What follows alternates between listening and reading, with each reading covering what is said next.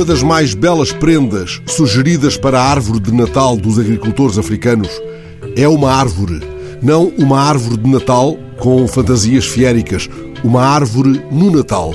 A ideia contada ontem na edição eletrónica do jornal África 21 cresce à sombra da plataforma digital Tridom, que já ensaiara a experiência de plantar árvores à distância. Agora, a Tridom, nome magnífico como um embondeiro, lança aos cristãos um desafio natalício, a possibilidade de comprarem uma árvore virtual em linha que se transformará em árvore real para os agricultores em África.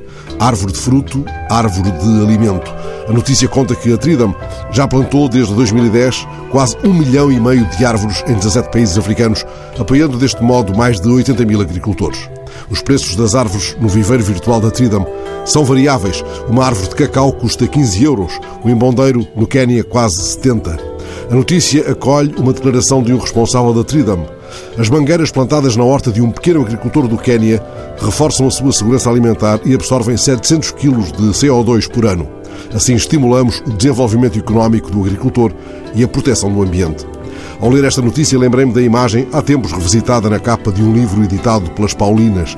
É a imagem de um grande embondeiro o embondeiro milenar existente no campo militar do Grafanil, na estrada de Luanda para Catete, em cujo tronco foi escavada uma capela. Estas árvores que os cristãos são chamados a plantar em África são afinal os embondeiros que sonham pássaros de que fala um conto de Miyakoto.